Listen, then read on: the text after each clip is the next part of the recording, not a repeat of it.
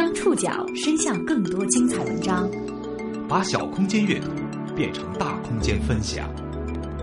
报刊选读，报刊选。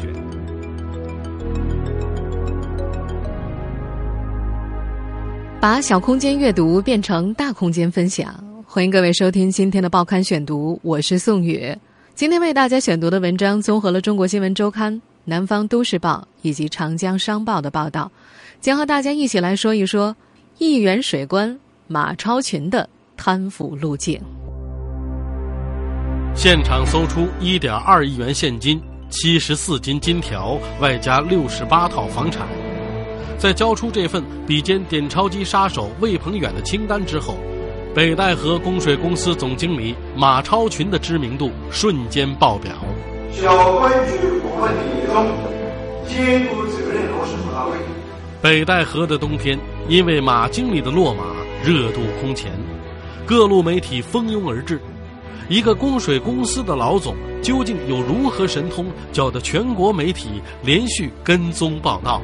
这些小官啊，他往往都是掌握了一定的特殊的资源，控制的一些垄断行业，拥有了一些不小的权利。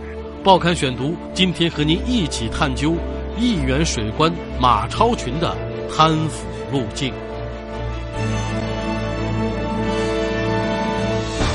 四十七岁的马超群一夜成名，只因他数额惊人的亿万家产。十一月十二号，河北省纪委通报。秦皇岛市城市管理局原副调研员、北戴河供水总公司原总经理马超群因涉嫌受贿、贪污、挪用公款被查处，在其家中搜出了现金一点二亿元、黄金三十七公斤、房产手续六十八套。河北省委常委、纪委书记陈超英：这些数字简直令人发指。从全省来看，今年以来。立案查处合计以上干部，涉案金额超过一百万元，就有二百三十三件，涉及二百四十八人。这些案件性质非常严重，影响极其恶劣。消息一出，举国啧舌。在中国的干部体系里，从正国级到副科级，一共有十级。二零一二年以前，马超群都是正科，也就是第九级。一个九品芝麻官怎么能拥有一点二亿元的资产？一个自来水公司老总的权力能有多大？借水敛财、横行霸道十七年平安无事，又是什么原因让他落马？北戴河这个具有特殊政治含义的度假地，是否又给予了马超群与众不同的贪腐路径？这些问题，不仅蜂拥而来的记者们想找到答案。被那三个数字震撼到的普通人也想找到答案。您正在收听的是《报刊选读》，亿元水官马超群的贪腐路径。马超群今年四十七岁，秦皇岛市抚宁县人，在北戴河自来水公司家属院，马超群的名字家喻户晓，在众人的描述当中。他身高一米六二，人称马矬子，最鲜明的特征是脸上有一道疤痕，据说是读书打架时留下的，这也成为马超群性格暴躁的标志之一。马家共有兄妹四人，马超群排行老大。根据马超群的母亲张桂英介绍，一九八五年，马超群自技工学校毕业之后，进入秦皇岛自来水公司。从行政处普通科员做起，最后成了行政处的科长。因为胆大能干，他得到领导的重用。一九九七年，马超群调入北戴河区，任秦皇岛市自来水总公司北戴河分公司经理。几年之后，兼任秦皇岛市自来水总公司总经理助理。当时，马超群以改革者的面貌出现在媒体报道中。二零零一年五月。新华每日电讯发表了一篇报道，题目叫做《全力做好供水服务，北戴河自来水公司深化改革》。其中提到，马超群上任之后，他和领导班子成员大刀阔斧地推进人事制度、分配制度和劳动用工制度的改革。他们首先从领导班子入手，坚持能者上、庸者下、平者让、劣者汰的原则，把一批年轻有能力的职工提拔到中层领导岗位上，使公司中层领导班子充满活力和朝气。马超群上任的当年，北戴河自来水公司就扭转了连续十一年亏损的局面，实现利润五百一十七点五万元。二零零五年，秦皇岛市公共事业全面改制，其中也包括了自来水公司。自来水公司的改制吸引了国内外二十三家投资者，最终，北京首创股份有限公司中标，与秦皇岛自来水总公司签订产权转让合同，挂牌成立了。秦皇岛首创水务有限责任公司。这次改革之后，马超群由秦皇岛市自来水公司总经理助理，成为首创水务副总经理，兼任北戴河供水分公司总经理。一位自来水公司的员工说：“当时首创水务与北戴河供水分公司是总分制关系，北戴河分公司不是独立的法人。”一些决策还需要经由总公司来审批，马超群手中的权力还受到一定的限制。到了二零一一年一月，北戴河供水分公司从总公司独立出来，挂牌成为北戴河供水总公司，其性质为秦皇岛市政府独资的国有企业，成为独立法人实体。马超群出任总经理。今天上午，秦皇岛北戴河供水总公司挂牌成立。我们现在所听到的就是当时公司成立的新闻报道。根据公开资料，北戴河供水总公司除了控制着整个北戴河区、北戴河新区的供水系统之外，还掌控着数十公里之外两个县以及周边村镇的日常用水。另外，上述区域所有供水基础设施的审批、建设、维护和管理也归北戴河供水公司。二零一二年，马超群又被提升为秦皇岛市城市管理局副调研员，行政级别副处级。虽然马超群的家人辩解说马超群并未实际到城管局上过班，但是当地人说马超群那个时候已经成为北戴河地区不折不扣的水皇帝。从一九九七年起至今年二月，马超群在水务系统经营了十七年之久，在北戴河当地流传着不少关于水皇帝马超群的传说，无一例外，大多专横跋扈，甚至有当地自来水公司的员工毫不避讳地表示，北戴河自来水就是马超群的水。报刊选读继续播出一元水官马超群的贪腐路径。二零一二年秋天，秦皇岛北戴河一家酒店地下一层的浴池蒸汽弥漫。一个看起来不高、略胖、四十多岁的中年男子和搓澡工发生了争执。客人问：“你认识我不？”“不认识。”“好，我今天就让你认识认识。”这个矮胖的中年男人换上衣服走了。不久就来了四个人，说是自来水公司的要停水。浴池老板这才知道得罪了北戴河供水总公司的总经理马超群。此时的马超群已经在自来水公司工作了十五年，就在几个月前刚刚被任命为秦皇岛城市建设管理局的副调研员，在四十五岁这年升上了副处，正是春风得意之时。身为北水公司的总经理。自来水延伸到哪里，马超群的意志就延伸到哪里，水到之处，所向披靡。说起马超群，多名北戴河供水总公司的职工都表示愤怒。一位已经退休的职工说：“他呀，在这里名分特别大，每个月的奖金一定会扣啊，很少有职工能够拿到全额奖金的。他想扣你，就能找到理由。”这位职工举例说，自己把院子打扫干净之后，马超群来视察，恰巧一片落叶掉在了地上，马超群便以此为借口克扣了该职工该月的奖金。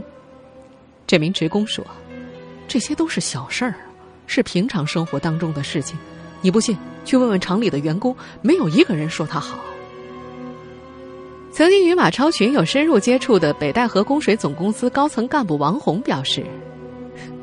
尽管他有那么多钱啊，很爱贪小便宜。根据王红透露，马超群在秦皇岛的连峰山下盖了一个院子，在院子里专门派几位单位职工帮他养鸡、鸭、鹅等家禽，也种菜，再把家禽和菜卖给单位食堂。这其中，马超群几乎不花任何本钱。至于喂养家禽的饲料，马超群派职工去饭店等地方拿潲水，还要去菜场捡剩菜叶。根据王红的描述。马超群办任何事情都不花钱，而他自己作为马超群身边的职工，曾经帮马超群买过衣服和鞋子，而马超群从来没有还过钱。除此以外，马超群也让其下属买了不少药放在家里，把吃不完的药送到附近的小诊所里去卖。二零一二年以后，马超群当上了秦皇岛城管局的副调研员。过年的时候，城管局给领导送去米面油和两百块钱的慰问品，马超群让司机去代理。城管局也会给司机送一份慰问品，但是马超群会把司机的这份也拿来据为己有。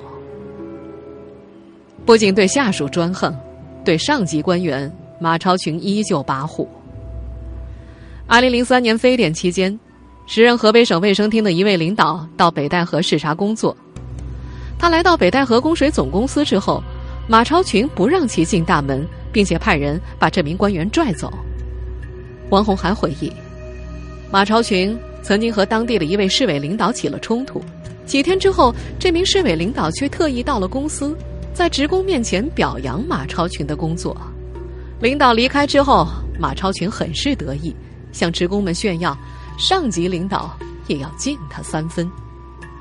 马超群经常在公司里派有技术的临时工制作管制刀具。六年前，王红曾经亲眼在加工车间看见制作刀具的现场。当时，工人用废旧的铁轨浇铸成长达七八十公分的砍刀，烧铸的规模不大。当时，有位临时工做了几天之后，因为害怕而辞职。起初，王红以为马超群只是喜欢刀具，自己用来收藏。但是之后，他发现马超群的车上总是放着几把刀。由于北戴河的治安管理很严，时常有交警检查路过的车辆。马超群后来不敢带刀了，就改为把两个拳头大的铁球和一根长垒球棒放在车的后备箱。王红说：“为什么单位的职工都不敢对马超群怎么样啊？因为他身边总有一些社会上的人啊，这些人时不时跟着他。”隔三差五就来几个，在下属的面前，马超群不忌讳这些，会和身边的人炫耀他在道上的朋友。王红记得有一次，马超群当着他的面说：“你看啊，刚来的那小子他吸毒，没钱了，我又给了他五百。”除了炫耀道上的朋友，他还不忘记炫耀干爹。一位远房亲戚大约在二零一二年夏天，因事去过一趟马超群的办公室。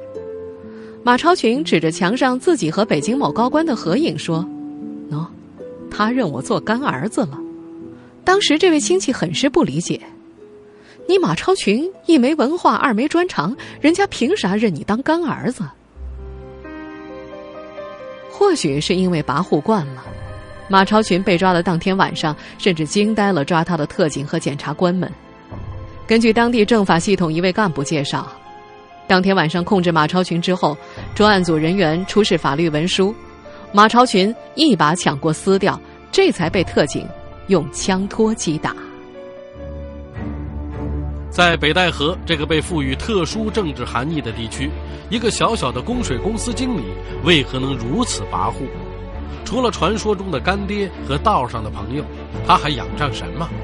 这就要说说中国城市供水的普遍经营模式。报刊选读继续播出：一元水官马超群的贪腐路径。城市供水企业掌握着所辖区域的供水特许经营权，这是中国城市的普遍经营模式。一是因为供水管网建设投资大。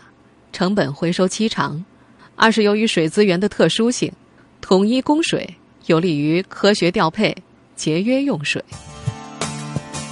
例如，秦皇岛市城市管理供水办法当中就明确规定，市政府与供水企业签订协议，后者在特定的周期和地域之内能够独占和排他性的生产、供应和销售自来水。然而，在制度设计当中，并没有对这种独占和排他性的生产和销售有有效的监督和制约。从履历上来看，马超群。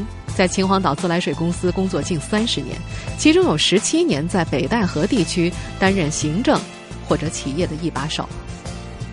一位供水总公司的员工介绍，在二零零五年到二零一零年，北戴河供水总公司上面还有个秦皇岛首创水务有限责任公司，马超群的权利还受到一些限制。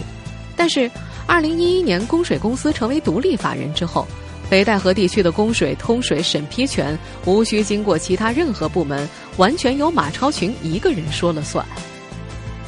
简单的说吧，北戴河及附近区县的任何一家单位要用水，从审批到建设到验收，其中任何一个环节都只能向马超群所在的公司申请。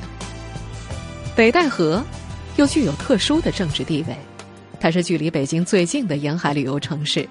各中央国家机关纷纷在这里修建疗养院所，近年来更是五星级酒店不断入驻，旅游地产项目风起云涌。马超群手中的水权在这一轮的扩张当中获得了额外的增值。根据公开资料的不完全统计，在北戴河的修疗养单位和大中型宾馆有两百八十多家。近年来又推进了国际旅游度假中心等二十三个省重点旅游项目。建成了北戴河英伦国际马术俱乐部、华茂喜来登酒店等一批高端旅游项目。除此以外，还有大约五十个在售的高端旅游地产项目。所有这些项目的施工、建成和投入使用，其过程当中需要不断和北戴河供水总公司打交道。因此，当地人对于北戴河供水总公司的感受是，它虽然是一家国企，但是更像是政府部门。秦皇岛城市管理局官网显示，全市供水行业管理由该局供水管理科负责。不过，现实中掌握北戴河供水总公司的马超群不太把秦皇岛市城市管理局放在眼里。一个被赋予特殊政治含义的地区，一个只此一家别无分店的垄断行业，造就了一个小贪巨腐的中国样本。北京大学廉政建设研究中心副主任。庄德水，基层处在权力的底端，但是呢，并不意味着他权力不大。权力的大小不是以他所属的地位来决定的，而主要取决他的权力的集中程度。而恰恰是基层的地方，往往对领导干部的权力的监督制约是最薄弱的，就很容易产生腐败。马超群家搜出巨额财产的消息传出后，他七十一岁的老母亲也趟进了这趟浑水。老太举办记者会，告诉大家，马家有钱都是马超群已经去世的爸爸马秉忠做生意挣的。事实真是如此吗？报刊选读继续播出：一元水官马超群的贪腐路径。十一月十二号，河北省纪委通报，马超群涉案钱物包括一点二亿元的现金。三十四公斤的金条，并且拥有河北、北京等地六十八套房产手续。就在这一通报的第二天晚上，马超群的母亲张桂英就召开了记者招待会，一是向媒体说明马超群被逮捕的情况，二是说明马超群涉案的钱物并非贪污受贿所得，而是已经去世一年多的马父马秉忠多年经营所得，和马超群没有关系。张桂英今年七十一岁，根据她介绍，丈夫马秉忠学医出身，先后在迁安医院、山海关医院等医院工作多年，后来在毛巾厂和海港区环卫局医务室也工作过。张桂英说，丈夫是远近闻名的中医，常常到北京出诊。根据她的描述，丈夫曾经一次坐诊就拿回过一百八十多万，还认识很多大官。张桂英还介绍，自己的丈夫马秉忠很有商业头脑，计划经济年代倒过紧俏的自行车票、缝纫机票，还曾经入股过唐山一个矿，倒手时就赚了六千万。所有涉案房产也是马秉忠投资置办，不断转手的过程当中盈利不少。他表示家里确实有很多套房子，他自己记不清了，但是不知道检察院所说的六十八套是怎么算的。但是，马秉忠已经于二零一三年去世，张桂英所提到的矿山、房产等投资后转卖的行为，也没有出具相应的法律证明手续。不过，在马秉忠一位前同事的印象里，马秉忠的医术一般，退休之后开了个小诊所，曾经住在海港区环卫局家属楼里，后来就搬走了，生活一直很朴素。今年二月十二号晚上九点多钟。七十一岁的张桂英接到了大儿子马超群的电话，说自己被公安抓了。张桂英随后打电话给二儿子马仲群，马仲群接了电话，出门就被守候的办案人员给控制。张桂英说：“后来他才知道，当天晚上有两百多名武警、特警、纪委、检察院、公安人员等到北戴河供水总公司抓捕马超群，另外有至少五十人在马仲群的住处抓捕马仲群。”秦皇岛人民检察院随后成立了“二幺三”专案组侦办此案，期间搜查了马仲群的前妻孟秋红经营的渔场，带走了保险柜内数万元现金。马家其余诸人也收到了监视居住的通知书。二零一四年四月十五号和五月十三号，马仲群和马超群先后因为涉嫌受贿被刑拘，而后又被批准逮捕。最近。根据秦皇岛市检察院披露，马超群涉嫌受贿、贪污、挪用公款，已经申请终止其人大代表资格、免除公职，案件正在进一步的侦查当中。除了已经被刑拘的马超群和马仲群，马家多人深度卷入此案。马超群的妻子张丽焕，正在读大四的儿子马维赫，涉嫌掩饰、隐瞒犯罪所得。马超群的岳父岳母涉嫌帮助毁灭、销毁证据，被公安机关传唤。马超群的三妹马清如非法持有枪支，另外张丽焕的姐姐张丽红、孟秋红的姑姑孟丽娟均有涉案嫌疑。目前，以上人员均被羁押在看守所。对于马超群被查的直接原因，新华社的报道是这样说的：一家大企业在秦皇岛市建设一座高级酒店。马超群伸手向酒店要钱，被索贿的酒店无奈只得从命。但是马超群收钱之后嫌少，第二次又向酒店索贿数百万元。其索贿的过程被录音，录音资料随后被举报到有关部门，导致其案发落马。多年来的贪腐敛财黑幕也就此被揭开。许多人猜测，新华社报道当中的大企业高级酒店。就是二零一三年刚刚在北戴河开业的华茂喜来登酒店，不过喜来登酒店否认与马案有关。但是有记者辗转得知，喜来登酒店是在其服务员培训结束半年之后才开业的，延迟开业的原因之一就是没有通水。一位知情人士透露。这家企业忍无可忍，其集团总部领导向有关部门反映了此事，提出了三点意见，或者说三个选择：第一，该集团撤出秦皇岛，当地赔偿已经投资项目和在建项目的所有损失；第二，该集团在北京召开新闻发布会，公开举报；第三，请河北调查解决此事。今年二月十二号，正月十三。马超群被拿下，距离这家企业举报不过半个月。听众朋友，以上您收听的是《报刊选读》，一元水关马超群的贪腐路径。我是宋宇，感谢各位的收听。今天节目内容综合了《中国新闻周刊》、《南方都市报》以及《长江商报》的报道。收听节目复播，您可以登录南京广播网或者喜马拉雅 FM。我们下次节目时间再见。